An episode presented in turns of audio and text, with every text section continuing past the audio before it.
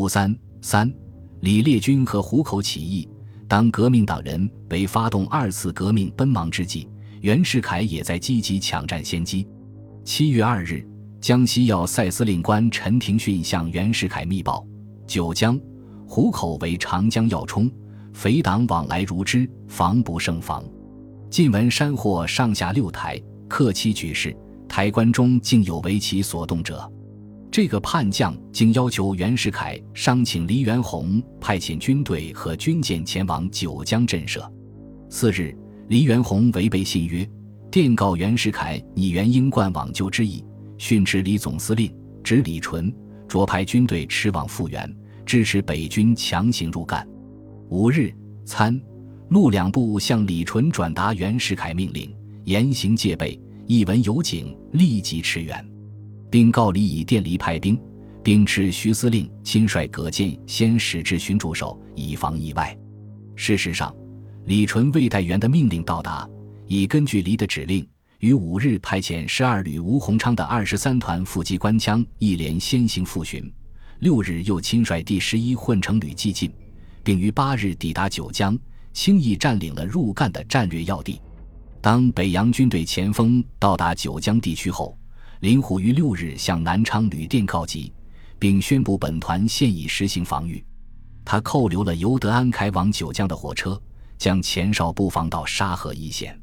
是日，欧阳武感到为人愚弄，遂致电国务院抗议派兵入赣，并向袁世凯电请辞职，并要求袁致电黎元洪速将军队调回。由于欧阳武连电黎元洪，担保江西局势平静。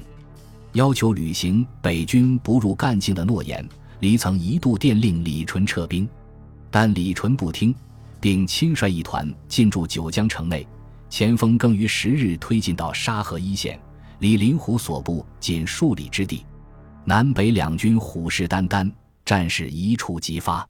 在北军进兵江西的同时，袁世凯借口徐启文案，一再向程德全交涉。坚持派兵南下进驻上海制造局。七月六日，北洋第四师臧志平团伪装成海军警卫队，共三营，约一千三百余人，由海军中将郑汝成率领，乘招商局新昌、安平两轮抵沪，入据制造局军械重地。当北军未登陆前，陈其美建议邀击于海上，孙中山表示赞成，但黄兴认为不妥，因而没有拦截。让北军安然上岸，在南方腹地插进了一把尖利的匕首。尽管决战即将来临，革命党人依然没有统一的作战计划，没有统一的指挥，步调十分凌乱。本来赣皖结成了反袁的联盟，但这时百文蔚认为大势已去，意志非常消沉。六月三十日，袁世凯任命百文蔚为陕甘筹边使，解除了他的安徽都督职务。同时任命孙多森为安徽民政长，兼署安徽都督。伯拒绝了新任，但表示文未交谢，即日归省省亲。安徽革命党人要求及时举义，伯没有同意，也没有到上海参加军事会议。上海革命党人指派龚振鹏回安徽策动反袁。七月六日，孙多森到安庆上任。安徽革命党人管鹏。陈子峰运动胡万泰部排长彭尚树企图暗杀孙，但被胡捕获。当时，李烈钧正从上海经南京反赣，准备起义，但他没有去联络百文蔚合作反袁。八日，孙多森在胡万泰的保护下安然接任。百文蔚竟在临战之际，于七月十日乘舰威兵轮由安庆赴南京，闭门谢客，借以休息。七月八日。即李纯到达九江的那天，李烈钧也悄然抵达湖口，部署起兵事宜。然而，他在湖口无法掌握他的基干部队，他的有战斗力的老部队即一师二旅三团，当时被分割部署在九江两个营、南昌两地，而且被敌牵制，无法运动，因而他只能以九、十两团为基干力量。九团为哥克安旧部，十团由湖口炮台兵改组而成。战斗力可想而知，李又调集辎重，攻城两营，以湖口为基地，设立讨袁军司令部。九日晚，李烈军电告欧阳武及江西各机关，鄙人免官赴沪养科，忽闻北军入赣，奋不欲生，现已回赣效力。欧阳竟言辞答复李烈军：此间皆不主战，请君速速返沪，否则武吉会同北军加攻湖口，并派代表三人赴湖口劝李烈军离境。李队代表说：烈军一支南雷。欧阳武字南雷，宿主和平，但列军已到此，绝无反护之理。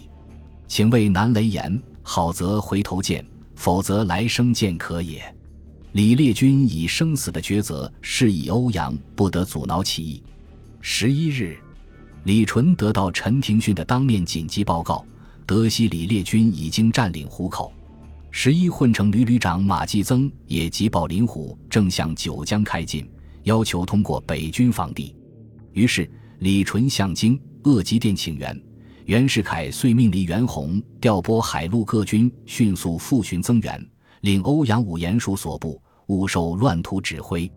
欧阳武在南昌德西李烈军已执意起兵讨袁，企图调集两团兵力进攻湖口，但这时他已经指挥不动军队了。他的部下原是李烈军旧部，支持革命。江西革命党骨干分子余英禄，在上年李烈军病假期间，曾代理过都督职权，控制了南昌的局面。国民党掌握的省议会更一向主张激进。于是，欧阳于十一日晚上召集民政长、各司司长、都督府顾问、各报馆主笔、各工团、各党派领袖开会，宣布自己已无调遣军队的能力，表示从此辞职。但因大家要他维持南昌秩序，才勉强留下下来。同日，李烈钧对军事做了部署，密电委任林虎为讨袁军左翼司令，指挥一、二、七团攻击沙河、十里铺一线北军；任命方声涛为右翼司令，指挥三、九、十团攻击九江城南金鸡坡炮台北军；任命何子奇为湖口守备司令。当日晚。林虎向所部下达了攻击令。十二日拂晓，林虎所部前卫司令唐天鹏向沙河北军侧翼发起猛攻，林军另一支向十里铺前进，企图包抄敌军。酝酿已久、几度濒于流产的二次革命战争终于打响了。在湖口，李烈军另要色鸣炮，宣布独立，并发布讨袁檄文，对外通电及对党团攻起。还向各属及人民通电，宣布约法三章：一、是诸民贼袁世凯；二、巩固共和政体；三、保障中外人民生命财产。讨袁檄文慷慨激昂，谴责袁世凯乘势窃柄，帝制自为，尽负圣属兴师，蹂躏赣省，以兵威胁天下。